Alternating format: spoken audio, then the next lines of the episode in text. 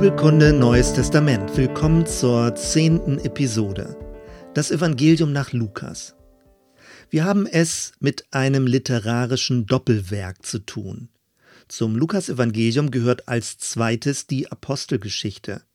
In ihr wird erzählt, wie sich die Botschaft von Jesus nach seiner Auferstehung weiter verbreitet hat.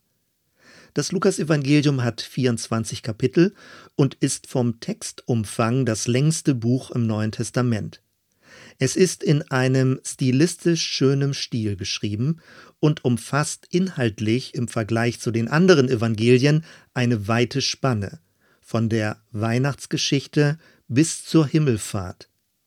Darüber hinaus finden wir bei Lukas besonders viel Material, das nur bei ihm vorkommt, sogenanntes Sondergut. Die Gruppaufteilung ist wie bei den anderen Evangelien.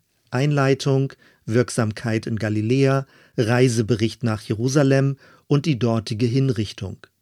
Lukas setzt aber deutlich andere Akzente.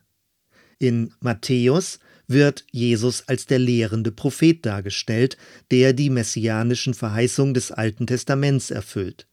In Markus ist Jesus der vollmächtige Gottessohn, der dämonische Mächte besiegt. Bei Lukas dagegen hat Jesus weichere Züge. Er hat Mitgefühl mit den Armen und weitet den Blick hin zu allen Menschen. In zehn Punkten möchte ich Besonderheiten des Lukasevangeliums genauer hervorheben. Erstens die Betonung der historischen Zuverlässigkeit. Gleich zu Beginn nennt Lukas seine Absicht. Ihm geht es um eine zusammenhängende Darstellung der Ereignisse rund um die Person von Jesus. Er betont, dass er gut recherchiert und das Material von Augenzeugen zusammengetragen hat. Damit ist klar, vor ihm gab es schon andere Berichte und seine Erzählung ist bewusst komponiert. Wir haben es mit einer Art historischen Monographie zu tun, mit stark biografischen Akzenten. Durch die Bezüge zu den Regierungszeiten der damaligen Kaiser wird die Einbettung in die allgemeine römische Geschichte hervorgehoben. Lukas liegt daran, dass die Geschehnisse rund um Jesus als weltgeschichtlich bedeutsames Ereignis erkannt werden. Zweitens drei herausragende Lobgesänge. Bei Lukas wird die Geburt von Johannes dem Täufer und Jesus von Nazareth ausführlich und parallel erzählt. In diesem Zusammenhang finden wir das sogenannte Magnificat von Maria, der Mutter von Jesus, ein prophetisch-kämpferisches Gebet, das an das Lied von Mirjam, der älteren Schwester von Mose, nach dem Auszug aus Ägypten erinnert. Dann das Gebet von Zacharias, dem Vater von Johannes dem Täufer, und als drittes der Lobgesang von Simeon, dem alten Propheten im Tempel. Eigentlich müsste man auch noch von einem vierten Lobgesang sprechen, nämlich dem der Engel bei den Hirten auf dem Feld. Ehre sei Gott in der Höhe und Friede auf Erden bei den Menschen seines Wohlgefallens. Überhaupt kommen bei Lukas häufiger als bei den anderen Evangelisten Engel vor. Drittens der zwölfjährige Jesus im Tempel. Diese Begebenheit hat nur Lukas überliefert. David Flusser, der jüdische Jesusgelehrte, weist darauf hin, dass Christen oftmals nicht genau genug den Text gelesen haben. Der jugendliche Jesus wird hier nicht als ein Lehrer, sondern als ein Lernender dargestellt. Auf Kunstwerken der Kirchengeschichte aber wurde dieser häufig erhöht wie ein kleiner Rabbi abgebildet, der die jüdischen Gelehrten unterrichtet. Das ist irreführend. Tatsächlich hat Jesus zugehört und Fragen gestellt. Er lebte inmitten seiner jüdischen Tradition. Am Ende des Kapitels steht, und Jesus nahm zu an Weisheit, Alter und Gnade bei Gott und den Menschen. Viertens die programmatische Antrittspredigt. Ab Kapitel 4 beginnt die öffentliche Wirksamkeit von Jesus. Matthäus überliefert die Bergpredigt. Lukas dagegen beschreibt einen Synagogengottesdienst. Jesus übernahm die reguläre Schriftlesung, rollte das Buch Jesaja auseinander und las aus Kapitel 61 vor. Dort wird prophetisch von einem Gnadenjahr des Herrn und vom Evangelium für die Armen gesprochen. Gefangene sollen frei werden. Bevor der Jesaja-Text aber vom Gericht spricht, stoppte Jesus die Lesung und verkündigte, heute hat sich diese Schrift erfüllt. Er ist es, der die Gnadenbotschaft leibhaftig verkörpert. Er ist der Gesalbte Gottes, der Menschen in die Freiheit führt. Fünftens das Evangelium für die Armen und die Kritik an den Reichen. Die Gruppe der Armen umfasst bei Lukas mehr als nur materiell Mittellose. Er meint auch Ausgegrenzte und Benachteiligte. Bereits in der Weihnachtsgeschichte wird von den Hirten erzählt. Das Hüten der Schafe war kein romantischer Beruf. Hirten waren Geringverdiener. Die Engel erschienen ihnen in einer ihrer vielen Nachtschichten. Später erzählt Lukas von ausgegrenzten Samaritern und verachteten Zöllnern. Dann von der armen Witwe aus Nain. Ihren Sohn weckte Jesus von den Toten auf.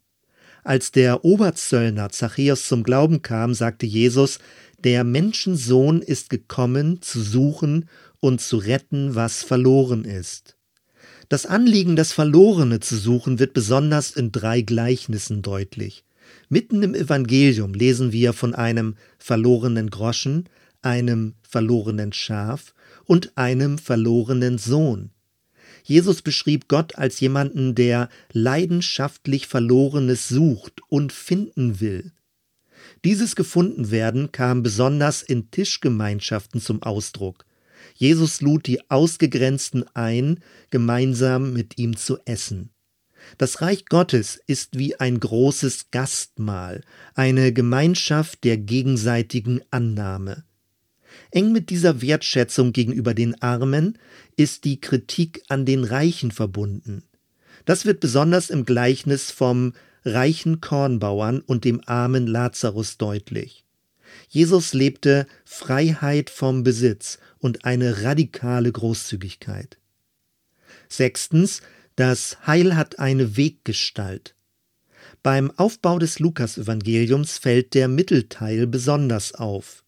Von Kapitel 9 bis 19 finden wir den sogenannten Reisebericht.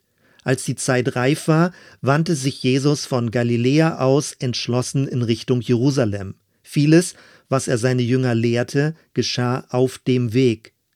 Das Bild des Weges hat eine Tiefenbedeutung. In Kombination mit der Apostelgeschichte beschreibt Lukas, wie sich die Botschaft von Jesus aus der Tradition des Judentums bis zu den Heiden ausbreitete. Geschichte ist Heilsgeschichte, die sich in verschiedenen Etappen ereignet und erfüllt. In früherer Auslegungstradition ging man von drei Etappen aus. Die Zeit vor Jesus bis zu Johannes dem Täufer, dann Jesus in seiner irdischen Wirksamkeit als Mitte der Zeit und als drittes die Epoche des Heiligen Geistes, die Zeit der Kirche. Heutzutage werden diese Etappen weniger schroff gegeneinander abgegrenzt. Stattdessen wird die Kontinuität in der Botschaft betont. Interessant ist, dass aus der Perspektive eines Weges auch das Leiden weniger als Sühne, sondern eher als Durchgangsstation zur erwarteten Herrlichkeit gedeutet wird. Siebtens Wirksamkeit in konzentrischen Kreisen. Es ist bekannt, dass Jesus zwölf Jünger auswählte. Innerhalb dieses Zwölferkreises waren Petrus, Johannes und Jakobus wie ein innerer Kern. Etwas später beschreibt Lukas, wie Jesus 72 Jünger aussandte. Am Anfang der Apostelgeschichte gab Jesus den Auftrag, mit der Verkündigung in Jerusalem zu beginnen, dann in Judäa und Samaria fortzufahren bis an das Ende der Erde. Es lässt sich ein Muster erkennen. Jesus begann bewusst im Kleinen und weitete dann seine Wirksamkeit aus. Das Doppelwerk des Lukas beginnt mit der ärmlichen Geburt und endet mit Paulus, der die Botschaft nach Rom, dem Zentrum der damaligen Welt, brachte. Jesus ist der Heiland nicht nur für Juden, sondern für alle Menschen. Zu diesem Gedankengang passt auch, dass der Stammbaum von Jesus in Lukas 3 bis zurück auf Adam, den ersten Menschen, geführt wird. Achtens ein positives Bild der römischen Obrigkeit. Auffällig deutlich, dreimal wird von Pilatus berichtet, dass er Jesus für unschuldig hielt. Auch die römischen Soldaten werden nicht so negativ dargestellt. Stattdessen zwangen sie einen Außenstehenden für Jesus das Kreuz zu tragen. Im Gegenzug wurde die gesamte Verantwortung für den Tod Jesu den jüdischen Führern angelastet. Sie allein trugen die Schuld. Diese Darstellung des Lukas hat in der Geschichte der christlichen Kirchen zu katastrophalen Folgen geführt. Sie war Grundlage für die jahrhundertelange Anklage und Ausgrenzung von jüdischen Mitbürgern. Es ist aber sehr unwahrscheinlich, dass die römische Militärmacht so umgänglich war. Deswegen wird vermutet, dass hinter Lukas positiver Darstellung eine bestimmte Absicht steckte, nämlich er wollte den römischen Kaisern keinen Anlass geben, das entstehende Christentum zu verfolgen und zu bekämpfen. Neuntens Frauen als Schlüsselfiguren. Lukas überliefert ungewöhnlich viele Begebenheiten mit Frauen und nennt häufig sogar ihre Namen. Elisabeth, die Mutter von Johannes dem Täufer, und Maria, die Mutter von Jesus. Sie wird als ein Urbild des gläubigen Menschen beschrieben dann Hannah, die Prophetin im Tempel, oder die Witwe zu Nain, dann Maria und Martha, bei denen Jesus zu Besuch war. Lukas berichtet auch, dass Jesus in seinem Jüngerkreis von Frauen begleitet und unterstützt wurde. Schließlich auch Maria Magdalena, die sowohl mit anderen Frauen die Kreuzigung verfolgte, als auch die erste am Grab des Auferstandenen war. Ähnlich wie Kinder gehörten auch Frauen zu den Benachteiligten. Indem Lukas sie so sehr heraushebt, verdeutlicht er einmal mehr, dass das Evangelium als Botschaft für alle Menschen gedacht ist. Zehntens, über allem Freude. Wenn man nicht bewusst darauf gestoßen wird, fällt es möglicherweise gar nicht auf. Bei Lukas kommt das Wort Freude häufiger vor als sonst. Mit Freude wurde der Retter erwartet. Elisabeth erlebte in ihrem schwangeren Bauch, dass sich Johannes der Täufer über Jesus freute. Freude auch bei den Hirten auf dem Feld. Freude, als die 72 ausgesandten Jünger zurückkamen. Freude, als das verlorene Schaf gefunden wurde. Der Zöllner Zachäus nahm Jesus mit Freuden auf. Und im Kapitel 24 eine besonders interessante Formulierung. Bei der Begegnung mit dem Auferstandenen konnten es die Jünger vor Freude noch nicht glauben. Lukas endet den ersten Teil seines Doppelwerkes, in dem er über die Nachfolger von Jesus schreibt, Sie aber beteten ihn an und kehrten zurück nach Jerusalem mit großer Freude und waren alle Zeit im Tempel und priesen Gott. Gott zu preisen ist der Zielpunkt der Geschichte.